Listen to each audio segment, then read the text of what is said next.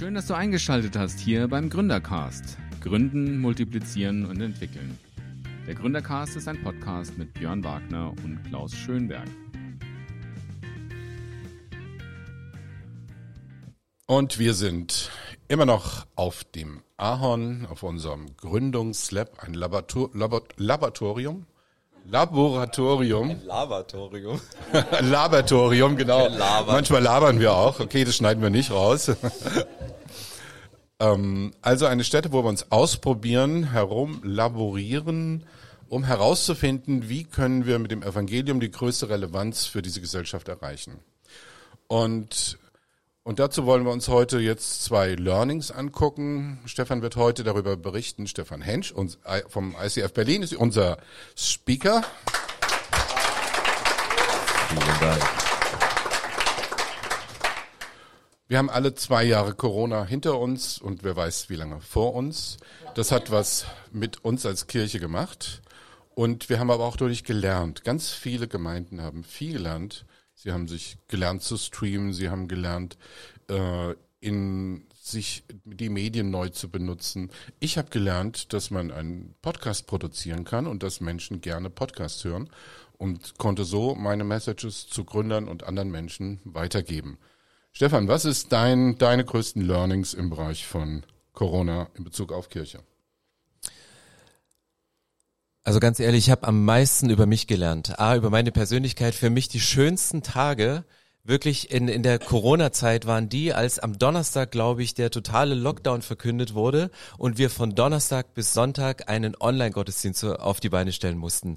Mit zusammengeliehenen Kameras, mit Equipment von Leuten. Wir sind da zu Hochtouren aufgefahren. Da habe ich gemerkt, ich habe super viel über meine Persönlichkeit gelernt, weil ich liebe Veränderung, ich liebe Innovation und ich liebe Sachen spontan zu machen. Nach dem vierten Sonntag online wurde es langweilig, weil wir als Pastoren, wir lieben, in die Gesichter von Menschen zu predigen und nicht in irgendwelche Kameralinsen. Und da haben wir gemerkt, gesagt, ähm, das zeigte auch wieder was von dem Charakter. Und was ich über mich noch gelernt habe, war, ich bin erschrocken manchmal über mein Denken. Je länger Corona andauerte, wie ich angefangen habe, über die Leute zu denken, die ihren Glauben verloren haben, die nicht mehr gucken, die nicht mehr kommen, die nach Corona nicht mehr wiederkommen und so. Und da habe ich manchmal Dinge gedacht, die absolut unfair waren, weil das nicht der Lebenswelt der Menschen wieder äh, entsprach. Wir haben jetzt gerade in dieser Phase, nach Corona, manchmal, ich weiß nicht, wie es bei euch ist, liebe Podcast-Hörer und Anwesende hier im Raum, ob wirklich alle sofort mit dem ersten Gottesdienst wieder auf der Matte standen und, und treu ihren Zehnten gegeben haben und, und sofort wieder mitgearbeitet haben. Ähm, es kamen nicht alle sofort. Bei uns, wir haben, ich habe, es sind Menschen durch Corona zum Glauben gekommen. Ein Mann kam zu uns, ein Schreiner, der hatte sich für einen Taufkurs angemeldet und ich habe ihn nicht gekannt und dann bin ich bei dem Taufkurs mit dazugekommen und dann äh, erzählt jeder so seine Geschichte und er sagt, ja, ich habe Gott im Internet kennengelernt. Ich habe unter Corona habe ich mir Predigten angeschaut über Bibel TV unterschiedlichste und ich wusste, der nächste Schritt, den ich machen muss als Christ, ich muss mich taufen lassen und dann habe ich im Internet gesucht eine Kirche, die Menschen tauft und ich habe euer Taufformular gefunden und ich habe mich angemeldet. Da habe ich gedacht, den prüfe ich jetzt auf Herz und Nieren, ob der wirklich würdig ist, getauft zu werden. Und habe ihm dann die Fragen gestellt rund um die Taufe. Er sagte, ja, es ist ja, die Taufe von, von Johannes war ja eine Bußtaufe zur Vergebung der Sünden und von, von Jesus ist ja nur ein Zeichen in der sichtbaren und in der unsichtbaren Welt, um das nochmal zu bekennen. Ich so, okay, du bist ready. Und er hat es selbst bei uns geschafft, getauft zu werden. Und das war so ein cooler Moment, dass Personen und Menschen in die Kirche gekommen sind, die wir sonst auch nicht erreicht hätten. Und wir hatten gefühlt 50 Prozent Menschen, deren Gesichter ich nicht kannte, und solche, die treue Menschen waren, Freunde von uns, die in der Gründungsphase mit waren, die waren auf einmal nicht mehr da. Und ich war mega enttäuscht und bin manchmal über mein Denken erschrocken, weil ich so dachte, was ist los? Seid ihr träge geworden und in dieser, seid ihr auf dem Sofa eingeschlafen? Und dann habe ich mehr und mehr mit Menschen gesprochen und Einzelne haben uns gesagt, wir haben uns nicht getraut, zurückzukommen. Wir haben ein schlechtes Gewissen, dass wir euch im Stich gelassen haben. Und das war so zwei, drei Wochen, nachdem alles wieder möglich war. Und dann haben wir gemerkt, hey krass, die Leute haben schlechtes Gewissen und wir haben irgendwelche falschen Vorstellungen und machen ihnen Vorwürfe, warum sie nicht kommen. Und dann haben wir angefangen, als Leitungsteam uns Menschen aufzuschreiben, wer wen anspricht, eine Nachricht schickt oder anrufen. Das war so Gold wert. Und das war wie so eine Entlastung und diese Hürde genommen, dieses, hey, du darfst wiederkommen, ist völlig in Ordnung. Und es, es war gar nicht, wir waren ja gar nicht böse irgendwie Und das war wirklich ein bisschen, bisschen Arbeit, aber auch ein Mädchen sagte auch, er hat jetzt vor kurzem Zeugnis gegeben und sie meinte, du glaubst ja gar nicht, wie viel Seelsorge man in einer Kirche hat, obwohl man nicht einmal zu einem Seelsorger geht. Allein, dass man vor und nach dem Gottesdienst mit Menschen spricht, das rückt so viel wieder ins richtige Licht. Und sie sagte, ich war in Corona-Zeiten alleine zu Hause und du glaubst nicht, was ich über die Kirche gedacht habe. Das, ich bin richtig, ich hatte so Vorurteile und und das war alles unbegründet, sagt sie, aber ich hatte keinen, mit dem ich das austauschen konnte. Deswegen hat sich so ein Gespinst in meinem Hirn breit gemacht. Und dann hat mir jemand gesagt, und dann sagte sie, ja, wenn ich wiederkomme, kenne ich ja keinen mehr. Und er sagte, warum? Es waren viel, viele neue da. Aber dann hat ein junger Mann gesagt aus dem Welcome-Team und sagte, hey, wenn du kommst, ich weiche dir an dem Arm nicht von der Seite. Und seitdem ist sie wieder da und ist wieder Teil und sagte, ich weiß nicht, was passiert. Ich, sie hat vorher Mitarbeiter-Catering gemacht, das Frühstück. Sie hat bei unserer Business Lounge die besten Sachen gemacht. Die war so nah dran an uns und hat unter Corona nicht, nicht ihren Glauben verloren, aber so die Zugehörigkeit zur Kirche und dieses Verbundensein. Und das war wiederum ein Wert, den ich festgestellt habe. Unterschätzt nicht die Zeiten vor und nach dem Gottesdienst, wenn Menschen mit Menschen reden. Das bringt so viel ins richtige Licht oder wenn sie kurz füreinander beten und, und Sachen in Ordnung bringen. Also das war für mich eins der, der größten, größten Learnings mit, auch jetzt das Ganze zu handeln im Das kann ich noch kurz ergänzen. Ich bin ja. in einem, ab, kann ich absolut bestätigen. Und zwar, ich bin in einem Kanuverein gewesen, als ich noch in Kelzerbach gewohnt habe. Und dann war ich mal ein halbes Jahr nicht mehr da. Und dann, und dann war das Gefühl da, wenn ich jetzt komme nach einem halben Jahr, was werden die sagen? Na, bist du auch mal wieder da? Schön, dich zu sehen. Nein, wir haben dich doch vermisst. Ja, also und, und dann dachte ich, ich muss über diese Schwelle drüber äh, und und manchmal reagiere äh, Schwelle selber rüber, um wieder Teil von dieser Community zu sein. Und da habe ich gemerkt, so genauso geht's Leuten, die bei uns in der Kirche länger nicht da waren. Und der Erste, der sie trifft, der macht die dann auf eine komische Weise an. Mhm. Und dann haben wir das umgesetzt und haben gesagt, hey, wenn Leute ein halbes Jahr nicht da waren, dann funktioniert, hat unser Seelsorgesystem nicht funktioniert. Welche Kleingruppe nicht, wer hatte die nie angesprochen. Aber wenn die wiederkommen, dann werden wir ihnen, haben wir unseren Leuten beigebracht, die werden keine komischen Fragen stellen, ja. sondern einfach, wow, shake hands, ihr seid da, ihr stellt keine komischen Fragen, mhm. sondern welcome. Das, also, das ist, das ist Gold wert, weil wenn du dich dann noch an, gemacht fühlst, sage ich mal, von Leuten, dass das, ähm, das ist nicht so cool. Und was mir auch die Augen geöffnet hat, ich glaube, wir haben ja immer gesagt, nach Corona ist nicht wie vor Corona. Die Kirchenlandschaft wird sich verändern. Und wir haben durch Livestream eine andere Reichweite bekommen, aber habe dann auch an einem Punkt gemerkt, dass wir, wir, ich bin absoluter Fan von physischen Gottesdiensten. Also wir müssen Leute zurückgewinnen. Es ist mega wichtig, dass Menschen in Gemeinschaft kommen, dass sie wieder Menschen spüren. Gar keine Frage. Es ist für mich das höchste Gut aber ich möchte das andere nicht vom Tisch wischen. Und weil es ähm, die ganze Zeit funktioniert, also online funktioniert hat, habe ich gesagt, wollen wir das weiterführen. Und dann haben wir aber festgestellt, dass wir bei physischen Gottesdiensten viel mehr investieren als für online. Also wir haben ein Welcome-Team, wir haben Bar, wir haben ein Follow-up, die Leute sprechen sie an, wir haben Coming Home am Montag, wo wir über vier Sonntage eine halbe Stunde über Inhalte sprechen, in die Kirche vorstellen. Und, und online, das behandeln wir so stiefmütterlich, da, da, da streamen wir, weißt du, das ist wie so ein Nebenprodukt. Das wird dann gefilmt und so. Aber da sitzen ja auch reale Menschen vorm Bildschirm. Und jede Zahl ist ein Mensch. Das musste ich mir vor Augen führen während Corona. Dass hinter jeder Zahl steckt ein Mensch.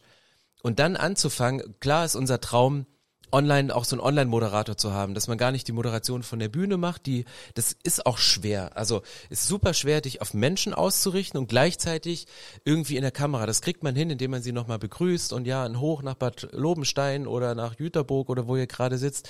Das, das macht unheimlich viel aus und es macht auch was mit der Kirche und mit der Vision der Kirche, dass sie merken, wir haben eine größere Vision als nur das, was physisch vor Ort passiert. Ähm, und haben dann angefangen, die Kommentarfunktion einfach mal zu nutzen und jemand abgestellt, der Sonntag Leute begrüßt und sagt, hey, schön, dass du da bist, Veronika. Und sagte, von wo schaltet ihr denn zu? Und das war so eine kleine Interaktion, auch Gebet anzubieten. Dass wir über Zoom danach ein Online-Gebet gemacht haben. Und, und das sind so viele innovative Sachen, die unter Corona aufgeploppt sind. Und ich hoffe, dass wir sie jetzt behalten, weil es ist ein Medium. Und für mich ist es ein Evangelisationstool. Es ist nicht, sage ich jetzt ganz offen und ehrlich, es ist nicht, um, um faule Christen in ihrem Wohnzimmer zu halten sondern es ist für mich die Möglichkeit, wenn Christen sagen, ich krieg meine Freunde eher in mein Wohnzimmer, als ersten Schritt statt in die Kirche, dann mache ich mein Wohnzimmer auf, ich lade meine Freunde ein und wir gucken da. und denen bestmöglich zu dienen. Aber da auch wirklich nochmal zu denken und zu investieren und es nicht als Konkurrenz zu sehen. Oder Leute, die zu Hause sitzen, und das haben uns auch viele gesagt, die haben gesagt, es ist auch schon gemütlich im Pyjama ähm, Gottesdienst zu gucken. Und ich habe mich so ein bisschen dran gewöhnt. Und diese Langzeitfolge von Corona ist halt Passivität, ist so eine Art Trägheit, die kommt. Ich habe ihm dann gesagt, komm doch im Pyjama in die Kirche, ist auch nicht schlimm. Wir sind in Berlin, das fällt überhaupt nicht auf hier bei den ganzen Freaks. Kommst, kommst nach Neukölln. Das ist easy. Genau. Und das hat ihn, wenn man da ein bisschen lustig also humorvoll rangeht, dann, dann hilft es auch. Aber jeder, der kommt, sagt, ey, es fühlt sich doch so viel anders an, unter Menschen zu sein. Und der Lobpreis klingt nochmal anders, wenn alle mitsingen, als wenn man nur hochproduziert etwas über, über, ähm, über Lautsprecher hat. Und sieht auch schön aus, aber drin zu sein, das ist dieses Gefühl. Und ich nehme Leute auch ernst, also diese Unterschiedlichkeit von Menschen, das war für uns die größte Herausforderung, festzustellen, dass eine Kirche, dass es, dass es Familien spaltet, dass es Generationen trennt. Und wir haben uns, anfangs Corona haben wir uns zwei Sätze gesagt. Wir haben gesagt, ähm, wir lassen uns von Corona nicht spalten und wir gehen gestärkt aus der Krise hervor. Das waren so die zwei Leitsätze, die wir immer wieder gesagt haben.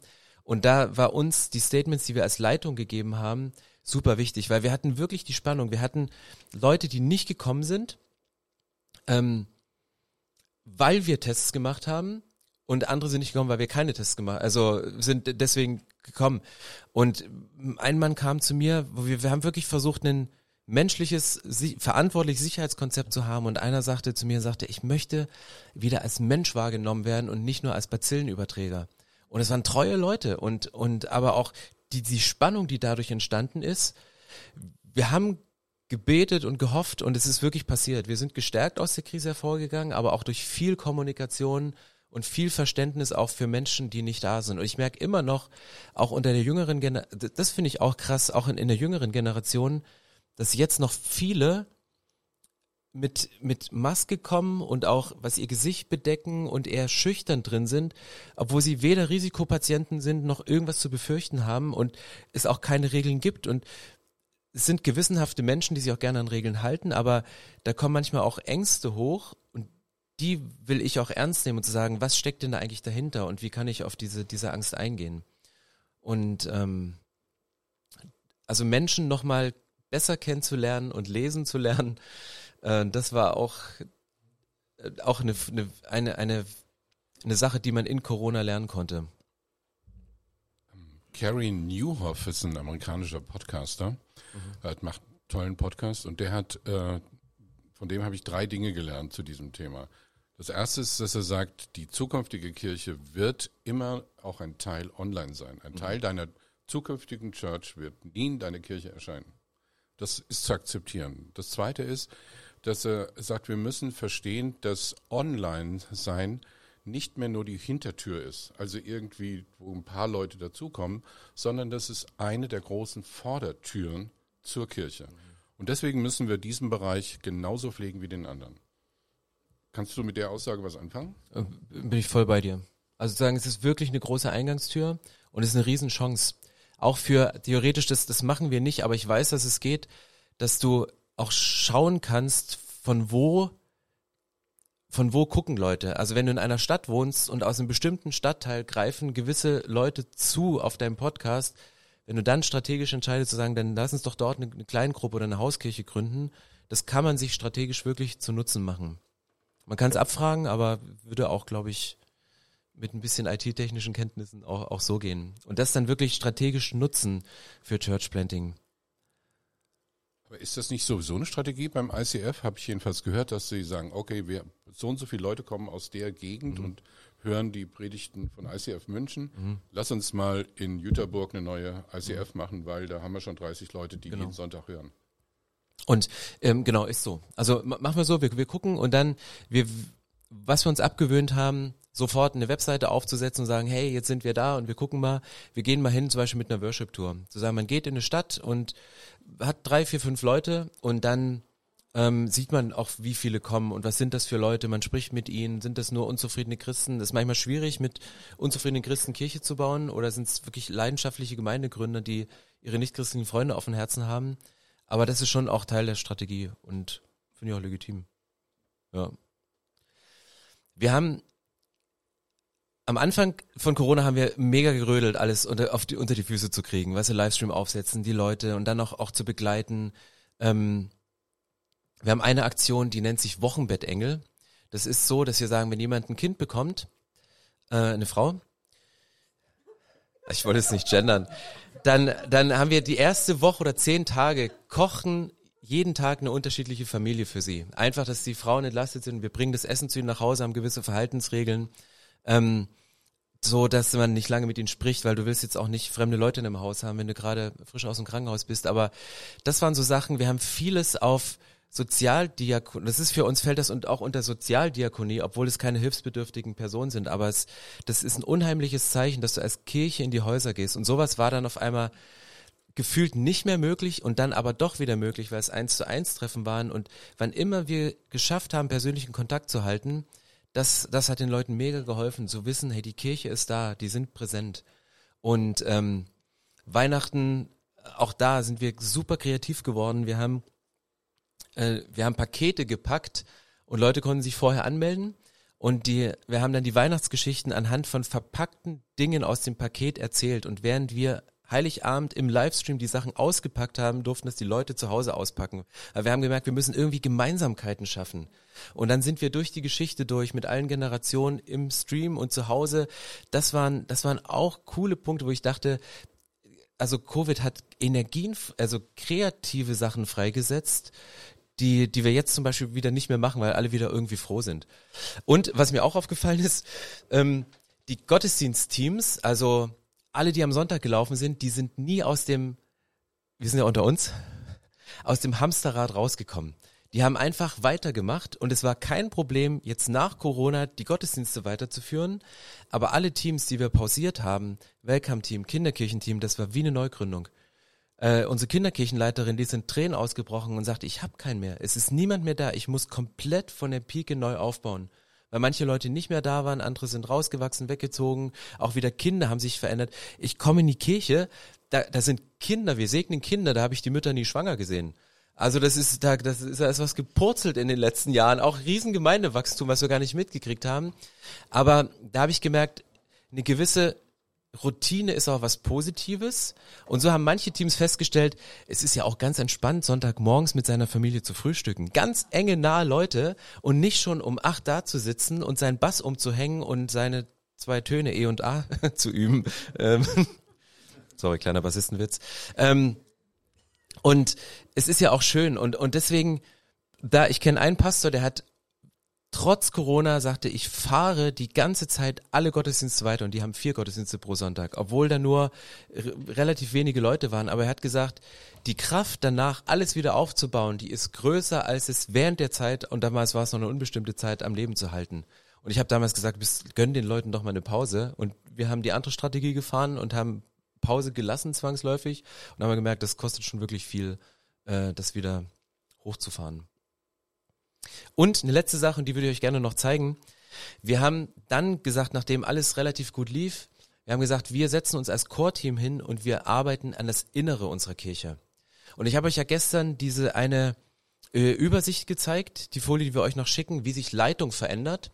Und dann haben wir festgestellt, wir sind von unserem Organigramm und dem, was wir haben, sind wir voll in den in der alten Generation stehen geblieben. Also wirklich ein hierarchisches Organigramm. Weißt du, hast den Seniorpastor, dann hast du ein Kernteam, Core-Team, dann hast du Keyleader, dann hast du noch einen geistlichen Rat, der mit hinkommt. Und wir haben uns hingesetzt und haben mit einem externen Berater, das lief zum Glück alles über Zoom, der so ein bisschen aus dem agilen Management kommt, haben wir ein neues Organigramm entwickelt, was uns viel, viel besser darstellt. Und ich würde euch das gerne vorstellen, weil ähm, ich glaube, wir ein paar Prinzipien entdeckt haben, die, die jeder Gemeinde gut tun. Ähm, und ich mache das mal hier damit. Wir haben uns nämlich nicht für eine hierarchische Darstellung entschieden, sondern wir haben uns für eine Wabendarstellung entschieden. Wir haben alles Mögliche, wir haben in diesem Prozess haben wir uns Leitungsstrukturen im Alten Testament angeguckt, wir haben uns Leitungsstrukturen im Neuen Testament angeguckt, wir haben uns Firmen angeguckt, wie die funktionieren. Ähm, und, und ganz, ganz viel in diesem agilen Prozess super durchmoderiert, kann ich nur empfehlen, manchmal auch einen externen Berater zu holen, weil wenn man im eigenen Saft schwimmt, ist ist gar nicht äh, immer nur gut. Und dann sind wir auf diese Wabendarstellung gekommen. Und äh, ihr seht hier in der Mitte Core-Team, das ist unser Kernteam. Und in dem Kernteam sind die Waben, die drumherum sind. Einmal das Churchlife-Team und Churchlife ist bei uns alles, was unter der Woche läuft.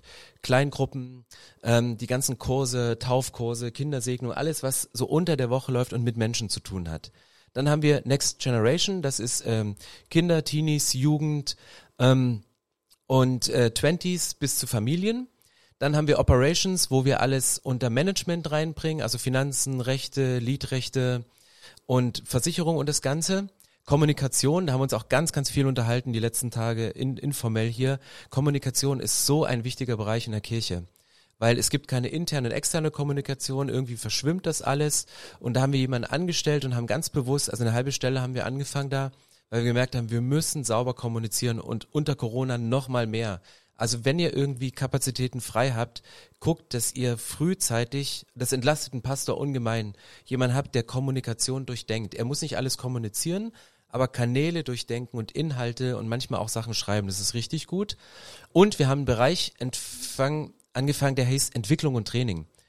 Ähm, wir haben ihn nicht Innovation genannt, weil, sondern Entwicklung und Training und da sind Leute drin, da ist zum Beispiel der, der Berater ist nach dem Beratungsprozess der aus dem agilen Management kommt, den haben wir dann genommen und haben gesagt, hey, hast du nicht Lust, ehrenamtlich bei uns den Bereich Entwicklung und Training zu leiten und schwupps war im Organigramm mit drin.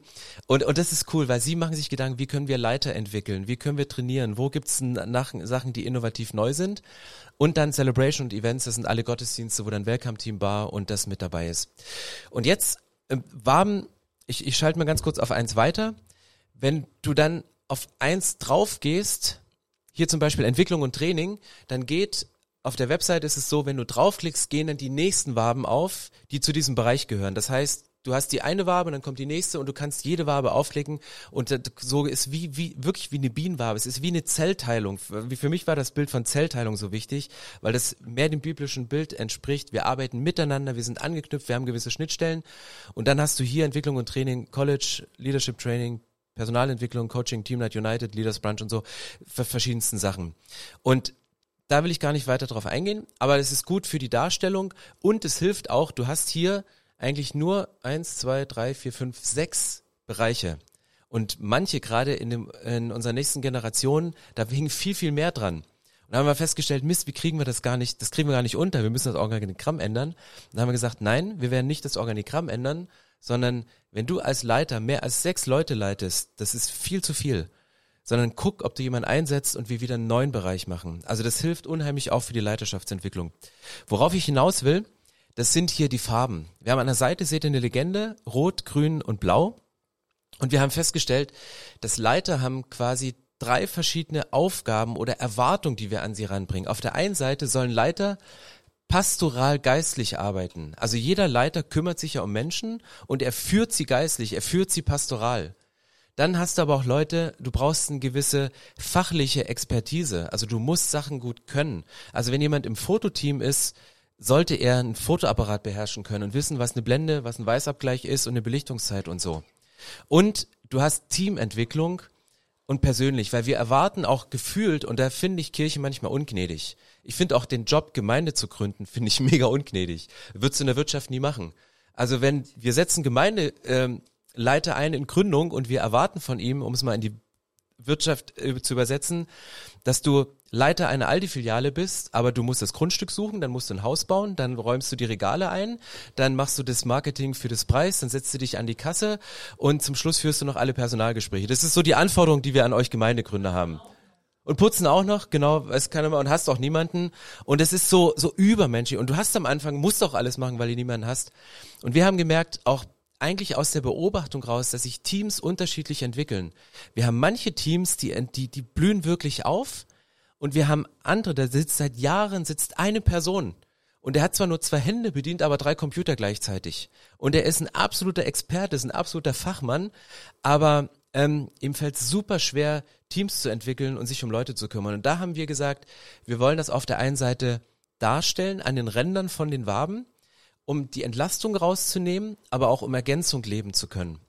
Und wir haben dieses, dieses Team ähm, Entwicklung und Training bewusst eingesetzt, auch als Dienstleistung, dass sie anderen Teams helfen können, ähm, dass die anderen Teams helfen können, sich zu entwickeln, wenn sie das nicht können. Die können sie quasi mit dazu nehmen.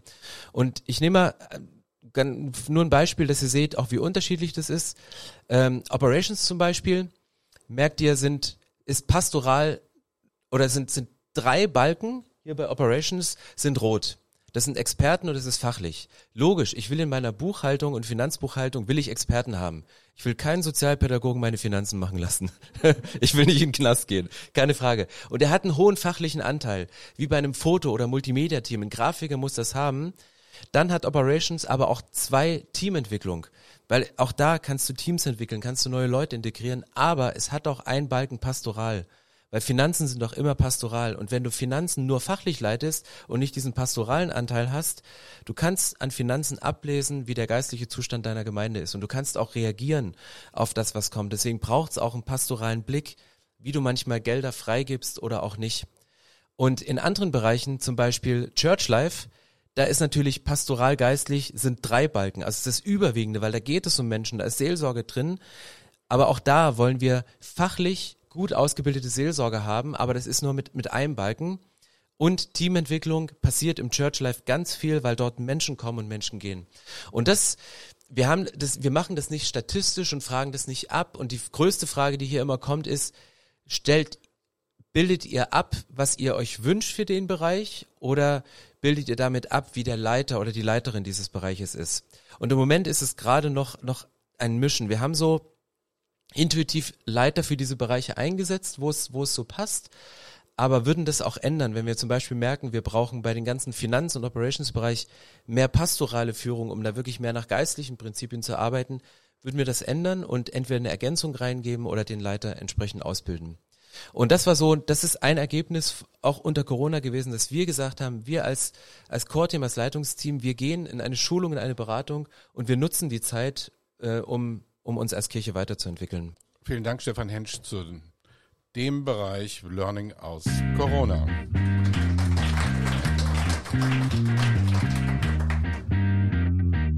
Und wir starten den zweiten Teil heute QA mit Stefan Hensch. Und deine Frage, Dominik. Ja, wir haben gestern über Startup Culture gesprochen Kirchenkultur. Und da guckt man ganz sicher immer nach außen, was ist denn die Kultur in der Gesellschaft, was sind da Trends, äh, Generation Z, Y mhm. und so weiter. Und dann stellst du dich die Frage, wie machen wir das in der Kirche, wie sprechen wir Leute an mit unserer Church Culture? Und meine Frage war dann, wenn wir so viel von extern anschauen, gibt es bestimmt aber auch Punkte, wo wir äh, sagen, das möchten wir eigentlich nicht. Also Counterculture ist jetzt hier dieses Stichwort. Für mich wäre interessant, ähm, habt ihr irgendwelche Kriterien, wo ihr sagt, hey, was für eine, in welcher Kultur bewegen wir uns und wo müssen wir eigentlich bewusst countercultural sein? Du hast gestern was gesagt mit, ich wollen das eigentlich gar nicht, äh, oder wir wollen das, dass die Leute ihre Handys rauspacken und gleich überall posten. Vielleicht kommt man aber auch zu der Entscheidung, hey, irgendwie fühlen wir das gar nicht gut, warum auch immer, und wollen das bewusst nicht haben. Mhm. Ähm, und da würde ich gerne wissen, habt ihr irgendwelche Kriterien, wie geht ihr davor? Habt ihr auch mal bewusst, ganz praktisch etwas countercultural gemacht? Mhm. Äh, wir haben was Countercultural gemacht. Und zwar hatten wir, als TikTok aufkam, haben wir gedacht, ey, jetzt ICF goes TikTok. Und haben wirklich es am Sonntag unter, das waren härteste, härteste Corona-Bedingungen mit irgendwelchen Tanzmoves und allen möglichen Leuten gemacht. Die, die Moderatoren haben sich die Moves eingeübt. Und dann kamen Leute aus der TikTok-Generation zu uns und haben gesagt, wir finden es total albern. Nicht, weil ich es gemacht habe, sondern allgemein. Und da hätte ich gedacht, das war die TikTok-Generation. Das sind Leute, die sind auf TikTok, die, die absolute Influencer, aber fanden das nicht passend für die Gottesdienstgestaltung. Privat ja, um Inhalte rüberzubringen, aber nicht als Element für den Sonntag. Und da haben wir uns bewusst dagegen entschieden, nicht weil es nicht am Puls der Zeit ist, sondern weil wir gemerkt haben, da sind Leute wie, wie ein Stück dagegen. Und ich glaube, dass wir als Kirche schon auch Gegenakzente setzen müssen. Zu sagen, wenn sich irgendwas in unserer Gesellschaft in eine gewisse Richtung bewegt, die nicht gut ist, dann, dann müssen wir also Mund aufmachen und auch was, was regeln. Wir haben keinen Katalog von Regeln, wo wir geschrieben haben, das machen wir, sondern wir spüren es in dem Moment, wo es entsteht und dann entweder springen wir auf oder wir setzen bewusst, bewussten Gegentrend. Hi Will, deine... Hi. Grüß euch. Hi Will. Meine Frage hat mit äh, Zielgruppen zu tun. Wir haben ganz viel über Innovation gehört, auch mhm. über Predigen und so. Da hast ein paar Sätze bei dem Thema Predigen gesagt. Ähm, was für eine Zielgruppe ihr habt, wenn ihr denkt, denn Predigtvorbereitung, was inhaltlich dabei ist und so. Aber meine Frage wäre allgemeiner, wenn ihr Innovation oder was Neues überlegt oder Veränderung äh, überlegt. Du hast gesagt, du liebst Veränderung mhm. und Innovation, ich auch, mhm. aber ich durch viele Jahre Erfahrung in Gemeinden und so weiter merke ich, viele Menschen mögen das nicht mhm. und es bringt eine bestimmte Unsicherheit. Und deswegen, äh, wie nimmt ihr denn ähm, Rücksicht für Menschen, die in der Gemeinde sind, aber trotzdem einen Blick nach außen? Also mhm. wenn ihr überlegt, denn was zu ändern oder Innovation, was Innovatives zu machen, ähm, wo schaut ihr hin und wie überlegt ihr denn? Mhm. Also wir arbeiten sehr zielgruppenorientiert und durch unsere Raumknappheit und die drei Gottesdienste, die nicht sein müssten, wenn man größere Räume hatte, teilen sich die, die Zielgruppen ein Stück auf, dass morgens mehr Familien mit Kindern kommen, das ist eine relativ homogene Gruppe und es zum Abend immer jünger wird. Da ist es super leicht, morgens was zu ändern oder abends was zu ändern oder halt unter einer bestimmten Zielgruppe was Neues reinzubringen. Wir sind jetzt gerade dabei, wir haben festgestellt, wir als ICF, wir haben Rentner und wir müssen eine Evergreen-Arbeit anfangen und starten gerade diese Evergreen-Arbeit für Menschen, die in Rente gehen und jetzt richtig Gas geben wollen und sagen, ich lege mich nicht auf die faule Haut, sondern ich mache was. Von daher ist Innovation oft innerhalb der Gruppe, die passiert. Und wir, wir merken, dass wenn wir jetzt am Gottesdienst generell was ändern, jetzt Musikstil oder Predigtstil, dass wir da eher gucken, was verbindet auch Generationen. Ähm, Gerade Musikstil ist ja manchmal in vielen Gemeinden ist Musikstil so eine große Frage. Ich finde auch eine Predigt, die kannst du in verschiedenen Gemeinden halten, die wird gleich angenommen, aber beim Musik scheiden sich die Geister. Die einen finden es gut, die anderen finden es nicht gut. Und ich habe mal einen älteren Mann gefragt, ob er unsere Musik mit Schlagzeug und E-Gitarre nicht so laut findet. Dann sagte er, der auch um die 70 war, sagte, willst du mich beleidigen? Ich bin mit den Rolling Stones aufgewachsen. Das, was ihr hier macht, das ist nicht laut. Und ich dachte, okay, das ist, das war eine Mil Kirchenmilieu-Frage mit Harmonium, Orgel, wo die Kritik herkam. Und da versuchen wir eher einen, eine Mainstream-Musik zu finden, wo ein Großteil mitkommt und die CDs, die Teenager, Jugendliche und normale Menschen im Radio hören, wenn sie zur Kirche fahren, die auch am Sonntag zu spielen und wirklich so die Hits. Also viel deckungsgleich, was alle betrifft und Innovation dann sehr zielgruppenspezifisch. Ja, hallo, hallo Stefan, Herr Christoph. Ähm, du hast gestern ein bisschen von deiner Gründung auch erzählt, von deiner Gründungsphase. Mhm. Und das waren ja auch gar nicht so viel am Anfang. Also zwölf habe ich jetzt mal eine Zahl im Kopf. Äh, dann gründet ihr auch gerade wieder natürlich an anderen Standorten. Was meine Frage ist, aus dem Erfahrungshorizont jetzt raus, was sagst du, was ist so eine kritische Masse auch an Gottesdienstbesuchern, ähm, unter der du nicht anfangen würdest, auch wenn du jetzt so Standortprüfungen machst? Mhm. Und welche Arten von Leuten brauchst du unbedingt in einem Gründungsteam? Also welche Kernkompetenzen oder wie mhm. müssen die sich ergänzen? Mhm. Oh, das ist, das ist, das ist eine sehr gute Frage. Ich würde so, also kritische Masse, ich finde so, so 25, 30 Leute für so, ein, für so einen Raum, das ist, das, das macht was. Dass wenn mal fünf fehlen und die nicht da sind, hast du trotzdem noch Leute da. Und dennoch kann man auch ganz, ganz viel machen. Wir haben ganz am Anfang, als wir wenig Leute waren, allein durch das Stellen der Stühle, du kannst Stühle gerade stellen und man fühlt sich verloren oder weit auseinander oder du stellst sie so ein bisschen im Halbkreis und Leute sehen einander und haben das Gefühl, es sind viel mehr Leute da. Also du kannst mit Raumgestaltung auch Räume kleiner, größer machen, kannst du ganz stark variieren. Das hatten wir auch, als wir immer, wenn du von einem Gottesdienst auf zwei gehst, ist der zweite nicht sofort voll. Wir dachten damals aus der Not, dann kommt die Hälfte zum ersten und die andere Hälfte zum zweiten, vergiss es. Die sind alle in dem geblieben und im neuen Gottesdienst musstest du komplett neu anfangen. Und dann sitzt du auf einmal in einem großen Raum, der eigentlich überfüllt war mit zu wenigen Leuten und dann musst du irgendwie zaubern, dass es sich voll anfühlt und die Leute das Gefühl haben, dass diese Atmosphäre da ist. Von daher würde ich so ein bisschen auf 25, 30 Besucher gehen und Schlüsselleute, jetzt kriege ich noch eine Minute, danke. Schlüsselleute, ähm, hängt von der Ausrichtung ab bei euch, aber ich würde auf wirklich, was wir immer machen, ist wirklich einen leitenden Pastor, eine leitende Pastorin, wirklich eine Führungsfigur zu haben, die, die da ist, einfach jemand, der initiativ die Leitung übernimmt. Und ich, für mich ist Musik ein ganz entscheidender Faktor.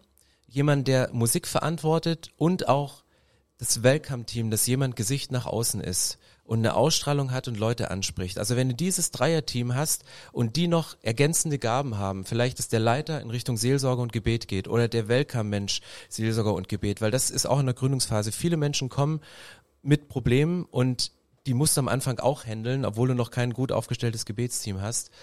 Und das ist für mich super wichtig. Und wir hatten heute in einem Gespräch nochmal den Wert von Kinderkirche.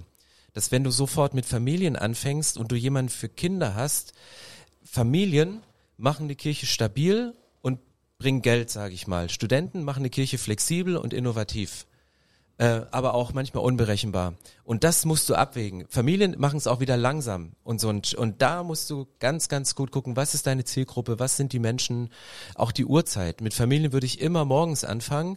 Wenn ich jetzt eine Studentengemeinde gründe, würde ich irgendwann in die Abendstunden gehen und mich dann zu den anderen Zielgruppen vorarbeiten.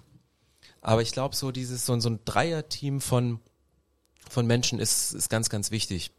Einer der Gründer vom ICF Zürich hatte mal gesagt, für eine Kirchengründung brauchst du drei Dinge. Eine Vespa, ein Laptop und ein Starbucks. Da habe ich gedacht, das klang gut, muss mir erklären. Sagt eine Vespa, dass du zu den Leuten fahren kannst, weil die kommen am Anfang nicht zu dir. Du brauchst einen Laptop, um zu kommunizieren und Predigten vorzubereiten und irgendeinen neutralen Ort wie Starbucks oder ein Kaffee, wo du die Leute dann auch auf neutralen Boden treffen kannst. Sagte, damit, damit fängt jede große, gute, gute Kirche an. Für die ersten Treffen. Aber ich denke, wenn es um Gottesdienste geht, würde ich auf wirklich eine Leitungsfigur, Musik, Kinderkirche, Welcome auf, auf den Bereich setzen, weil das hat interne Kraft und eine Ausstrahlung nach außen. Super, danke dir. Ja. Ich mache direkt weiter. Ähm, wenn man Kirche gründet und Kirche gestaltet, gibt es da tausende Dinge, die man so im Laufe der Zeit macht. Aber es gibt manche Dinge, wo man das Gefühl hat, die haben einen viel, viel größeren Impact, die, die lösen viel mehr Probleme oder die für, bringen mich sofort auf so ein anderes Level.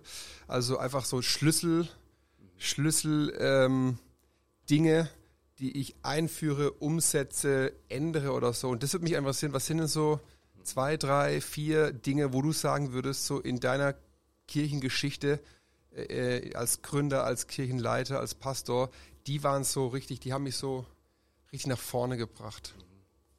Auch als Inspiration natürlich, so für uns. Oh, das ist, das ist eine mega coole Frage. Die würde ich dir am liebsten als Sprachnachricht später zwei beantworten, Minuten, um okay. noch ein bisschen drüber nach. Ich brauche allein zwei Minuten zum drüber nachdenken. Nee, es ist, ist wirklich ein, ich, ich kram die ganze Zeit in meinem Kopf, weil ich kurz, vor einer kurzen Zeit etwas zu diesem Punkt gemacht habe bei uns in der Team Night und ich muss gerade überlegen, was ich bei dieser Team Night gesagt habe. Es ging genau um diesen Punkt, dass man manchmal mit, mit wenig Investment was Großes bewirkt. Äh, ich nehme ein Beispiel und dann nähere ich mich langsam meinen Gedanken. Mir ist nämlich gerade eingefallen. Wir hatten ähm, die Sichtbarkeit von unseren Angeboten. Die waren, und wir hatten ganz, ganz viele Angebote und keiner wusste davon. Trotz jemand, der angestellt ist für Kommunikation.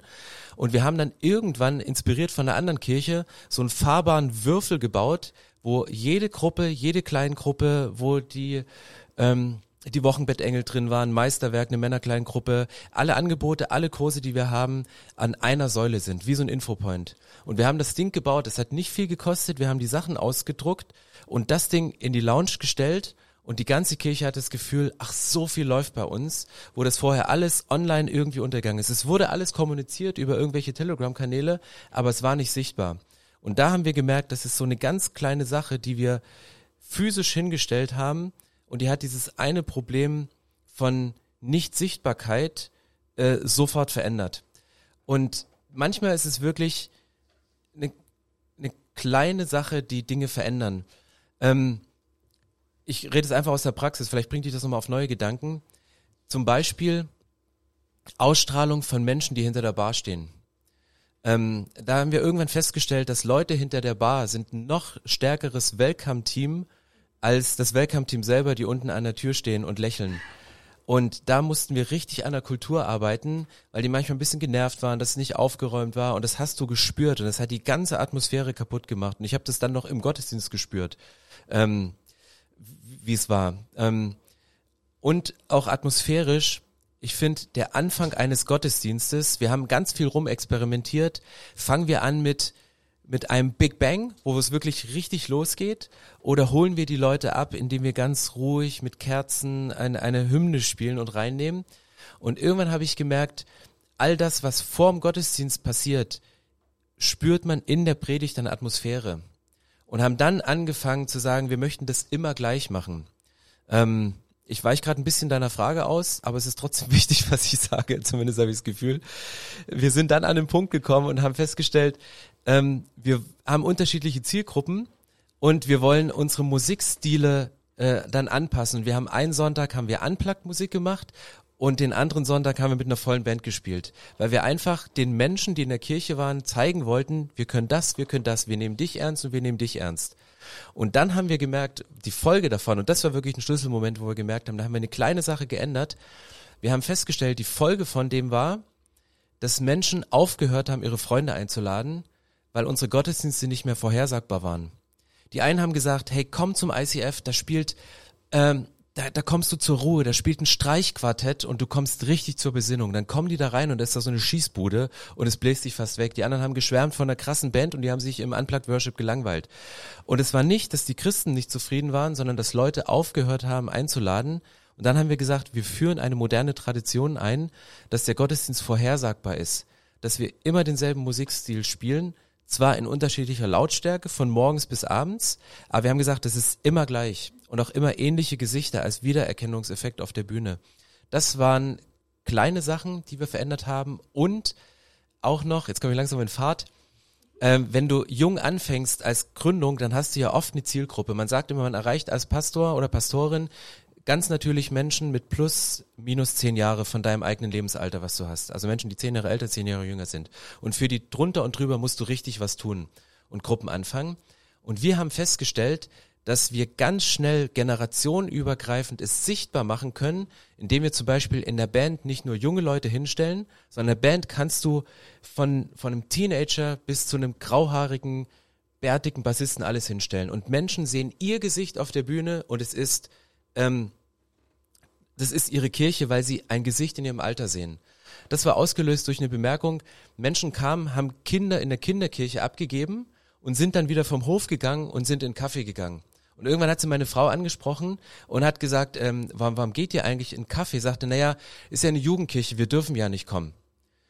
Und dann hat sie gesagt, wir haben reingeguckt und wir haben kein Gesicht in unserem Alter gesehen. Waren gläubige Christen, die auch alles gut fanden, aber die hatten das Gefühl, die gehören da nicht dazu.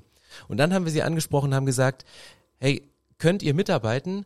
Wir brauchen nur euer Gesicht mal für zwei, drei Monate. Stellt euch einfach irgendwo in den Eingangsbereich, die waren Leute so um die 40 und begrüßt einfach mit einem Lächeln Leute. Ihr müsst es jetzt durchhalten. Und dann, das war wie ein Schlüssel, dass Leute dann um die 40 gekommen sind, weil wir damals jünger waren und haben dann diese Generation erreicht. Einfach nur, weil Menschen das Gesicht gesehen haben. Und so Schlüssel, die muss man, die merkst du in einem Engpass.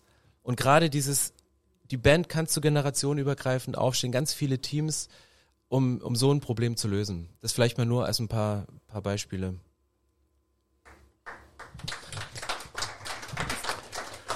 Uh, what, ja, komm. What you see is what you get heißt das Prinzip auf der Bühne. Auch wenn wir zum Beispiel sehen wollen, dass wir Menschen aus allen Kulturen ähm, möchten in der Gemeinde, dann musst du das auch auf der, auf der Bühne abbilden. Deine Frage.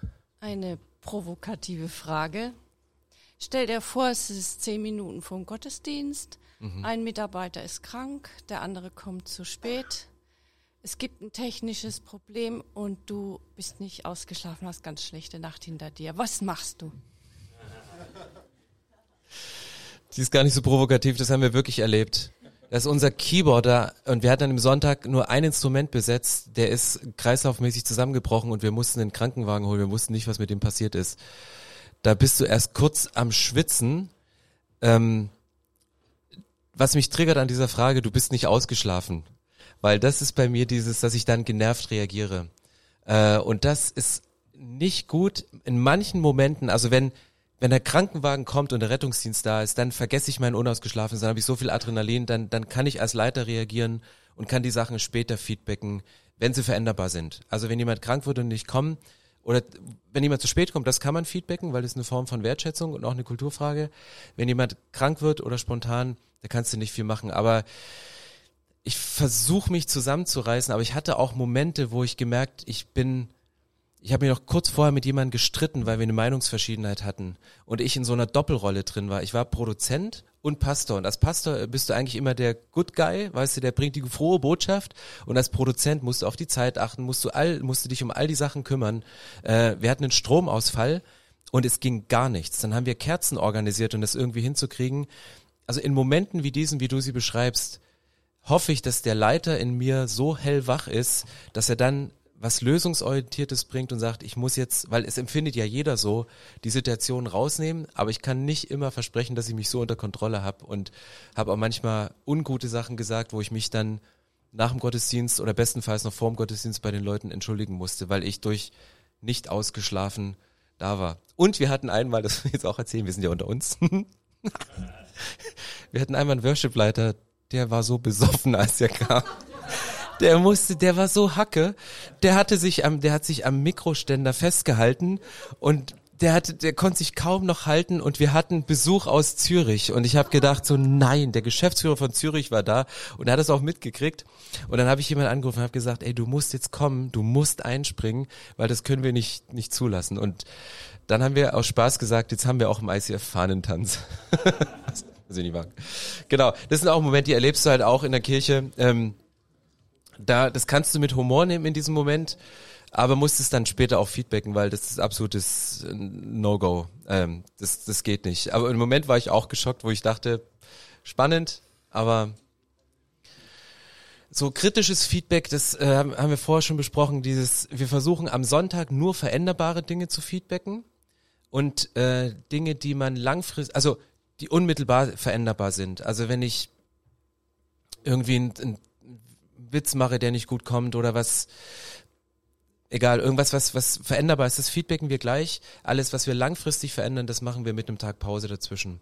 Weil alle Leute, und es sind auch nicht nur die Prediger und Predigerinnen, die auf der Bühne sind, du, du, du kehrst dein Innerstes nach außen. Ein Musiker, der ist, das ist seine Seele. Wenn du predigst, du fühlst dich wie nackt und bist dann so angreifbar. Und das wollen wir wirklich, wirklich schützen und eher nochmal motivieren zu machen, hey, komm, mach's nochmal und den einen guten Punkt, den er hatte, dann irgendwie rauszuarbeiten und sagen und den Rest dann wirklich später, weil da gehen wir eher, da ist uns der Mensch wichtiger als, also der Mensch wichtiger als das, die Performance dann in dem Punkt. Ich bedanke mich erstmal bei Stefan Hensch, bei euch als Publikum und bei unseren Hörern. Vielen Dank. Vielen, vielen Dank. Das war der Gründercast. Wenn dir diese Folge gefallen hat, dann teile sie doch über den Social Media Kanal deiner Wahl und gib uns einen Like. Dankeschön dafür.